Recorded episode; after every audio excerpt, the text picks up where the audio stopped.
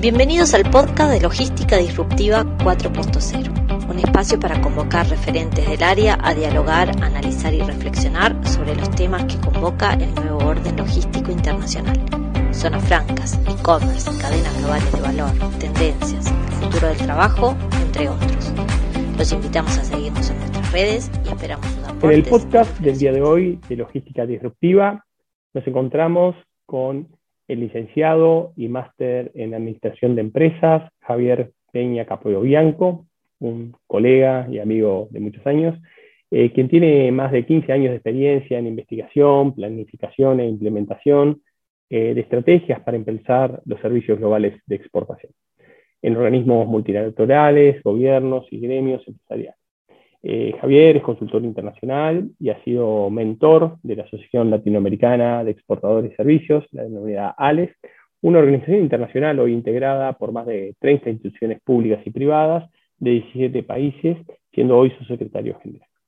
También es profesor universitario, tutor de tesis en el Ministerio de Relaciones Exteriores del Uruguay e integra la lista de expertos internacionales de la comunidad andina de naciones y es autor de diferentes publicaciones.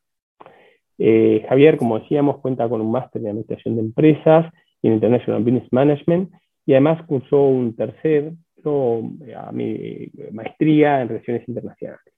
Asimismo, dispone de un posgrado en Economía y es licenciado en Relaciones Internacionales.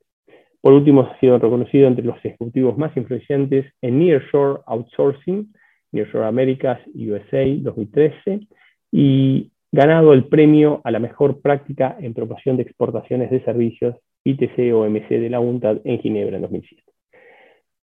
No es poco que Javier recientemente, a su vez, nos ha compartido eh, la publicación La nueva era de los servicios públicos eh, globales en 2021, lo cual nos convoca hoy a dialogar con él en el podcast de Logística Disruptiva. Javier, buenos días y ya gracias por compartir este podcast. Muchísimas gracias, Juan. El agradecido soy yo por, estar contigo acá. Javier, eh, por suerte has buscado en un libro tu nuestra experiencia en servicios globales. ¿Cuál fue la motivación que te llevó a escribir el libro?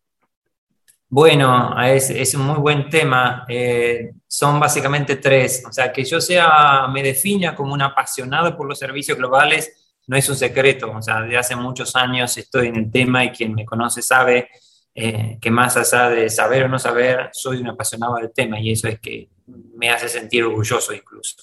Pero específicamente del libro, en este en particular, a finales de febrero del año pasado, eh, un amigo eh, estaba del exterior, estaba acá en Uruguay y que había hace tres años que ya no estaba en el tema de los servicios globales, me dijo, pero que había vuelto en ese momento, me dijo, che, ¿qué está pasando con los servicios globales? Pedí información y me, dieron la misma PPT de hace tres años. Entonces, tenemos que hacer cosas nuevas, tenemos que pensar en el mundo de aquí a 20 años con los servicios globales. Y eso me pareció, esa provocación, esa pregunta, me pareció sumamente interesante. Y digo, bueno, me pareció genial. Ahora, ¿cómo pienso ¿Cómo van a ser los servicios globales de aquí a 20 años? Es un desafío eh, sumamente interesante saber qué va a pasar de aquí a dos segundos, imagínate vos de aquí a 20 años. Eh, ya estábamos próximos a, tener lo que fue la autocuarentena en el caso de Uruguay y eh, eso fue para mí un, elemento central, porque yo empecé a investigar en primer lugar eh, cómo, podría, cómo debería ser la metodología para pensar en el, futuro. Y ahí me topé con el, análisis perdón, prospectivo y demás, y generé una metodología para pensar en ese futuro. Y luego lo que se me ocurrió fue empezar a, este, uno de mis activos principales son contactos a nivel global, empecé a, contactar gente de estos temas a nivel global y es así que, mucha gente empezó a decir que sí, ya estaban, muchos países estaban con cuarentenas obligatorias. Y para hacer la historia corta, eso, fue empezar a, entrevistar gente eh, referente que incluso fueron y participaron en nuestras clases en la universidad. Y el libro en sí se transformó en, durante la pandemia, que para la mayor parte de la población del planeta fue un desafío y en lo personal, por diferentes razones que no tienen que ver contarlas acá, pero eh, fue especialmente cruel, muy difícil el año pasado para mí, eh, como, como persona. El libro fue una tabla de salvación, una tabla de este, estar en, medio del mar y aferrarme a ella y, seguir para adelante en base a como forma de, motivación de estar aquí y, aquí y ahora, como se dice, eh, con un objetivo claro, aunque, sea, aunque fuera muy, muy concreto, muy académico, lo que sea, pero me sirvió como persona. Así que eso, fue la combinación de la pasión con la oportunidad de alguien que me tiró el tema y con un momento en particular de, para toda la humanidad y para mí y que me hizo concentrarme en el tema. Eh, Javier, creo que todos eh, de la pandemia, en cierta forma, una de las eh, cosas que hemos, digamos, activado es la capacidad de reinvención, de resiliencia y de aceleración, alguna forma de aceleración de procesos. Lo hemos visto en distintos ámbitos, como tú dices, en el ámbito personal, pero también en el ámbito empresarial. Y si vamos al ámbito empresarial, si tuvieras que describir la evolución del sector servicios globales, y las tendencias futuras, pudiéramos describirlas, eh, digamos, en, este podcast, en este conversatorio. ¿Cuáles dirías evolución y tendencias? Perfecto. En la evolución, mira, eh, durante la pandemia fue que, que, yo hice el año pasado, fue que hice este libro y tomando contacto con los actores regionales e internacionales, y una de las dos cosas me llamaron sumamente la atención. Que obviamente yo entrevisté a empresas de, de, los sectores de tecnología de la información y eh, procesos de negocios en general. Y lo que me resultó sumamente interesante es que mientras que en todos nuestros países en América Latina la economía se, se descarrilaba y, y habían diferentes indicadores que obviamente que mostraban desafíos por todos lados, este sector seguía contratando gente. Obviamente no al ritmo que tenía pensado al inicio del año, uh, pero seguía contratando gente. Y lo segundo es que eh, los niveles de, de, productividad se mantenían y, y también habían crecido. Obviamente que este segundo punto tiene sus concerns, tiene sus desafíos, porque este aumento de la productividad también tiene sus desafíos en lo que es la salud física y mental de las personas o el involucramiento, el engagement de, los recursos humanos y demás. Pero son dos datos sumamente importantes que yo los empecé a ver en América Latina y que de hecho hice en LinkedIn el año pasado, a finales de junio del año pasado, yo publiqué los primeros insights del libro y que al final del año, de, por allá en noviembre, a finales de noviembre, siendo moderador de, un grupo del cual soy parte, que se llama el Global Technology and Business Council, for, eh, Council eh, que está integrado por NASCOM, bueno, dos organizaciones globales, yo moderé un panel de expertos y estos expertos empezaron a hablar de estos temas que yo había hablado en el libro, entonces me sentí muy contento de, bueno, que estas tendencias regionales que yo había visto eh, durante eh, los primeros meses se habían confirmado a nivel global. Eso como tendencia, que el, sector es resiliente y está llamado a, seguir creciendo. Perdón, como, como evolución, que me preguntaba. Sobre las tendencias. Las tendencias, bueno, ahí yo lo que hago en el libro es generar un modelo, el que le digo eh, DID Paga, y esto de DID Paga tiene que ver, es un acrónimo que tiene que ver con disruptivas, inteligentes, eh, perdón, eh, distribuidas, inteligentes, disruptivas, eh, plataformas ágiles, globales y antropocéntricas.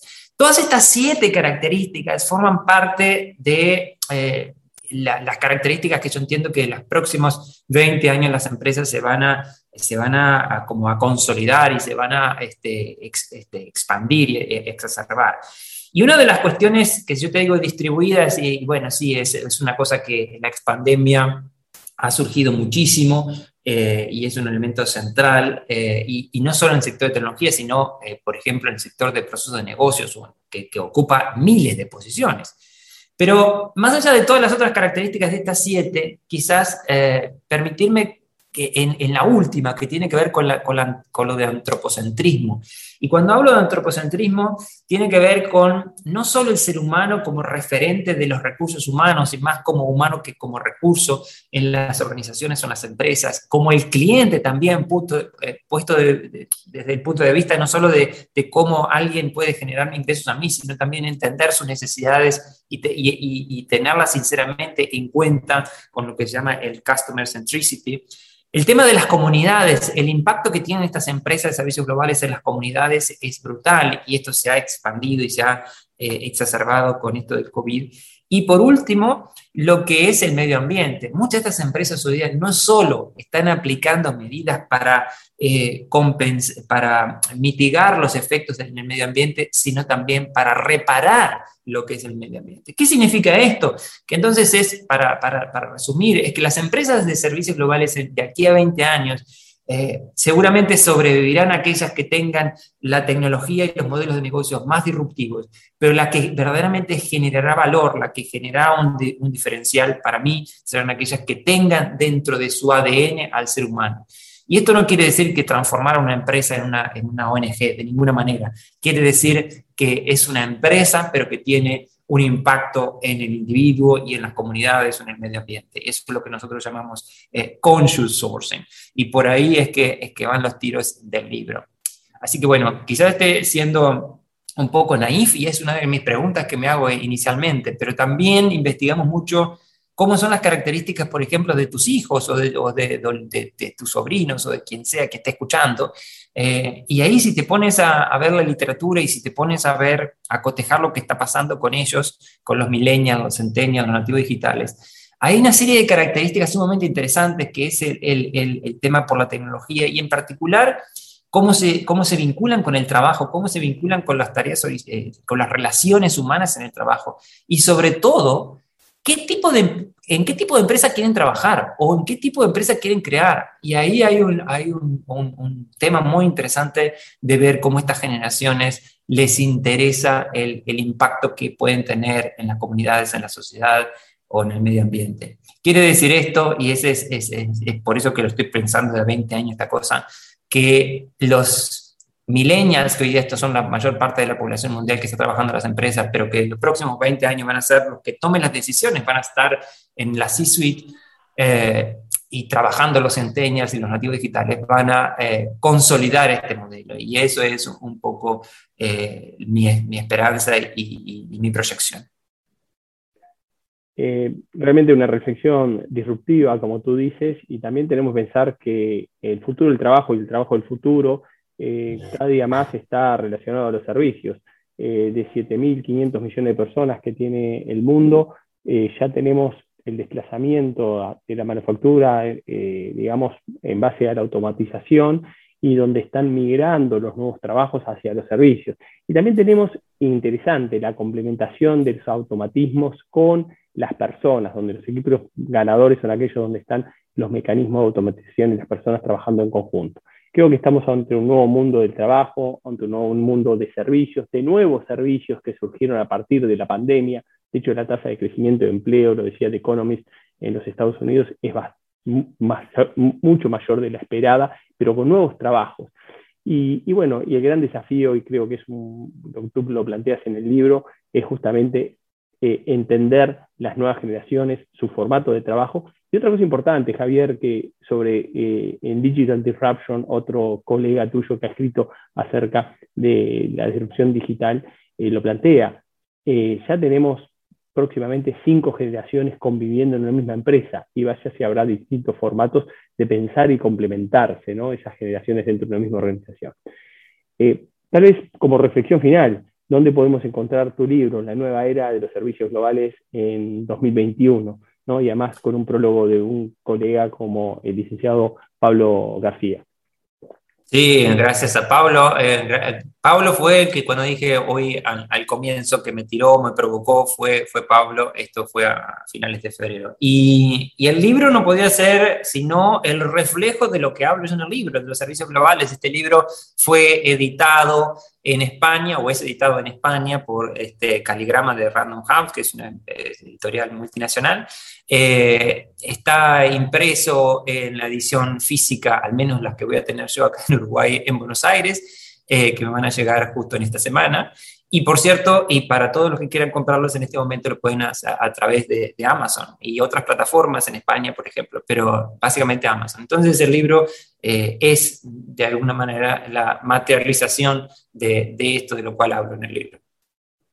Bueno, Javier, desde ya muchas gracias. Estoy leyendo el libro y este, realmente los invito a sumarse a este desafío de la nueva era de los servicios globales, donde parte de los nuevos desafíos eh, que tiene el mundo y en particular Uruguay donde ya es un gran exportador de servicios y tenemos que seguir consolidándonos como tal, ya sea en el área de los servicios logísticos, eh, en el área de los servicios empresariales de exportación, en el offshoring, en el onshoring, etcétera. Este, los invitamos a, a seguir incursionando. Muchas gracias, Javier, por esta oportunidad de dialogar contigo en Logística Disruptiva y los esperamos en la próxima espera de este podcast.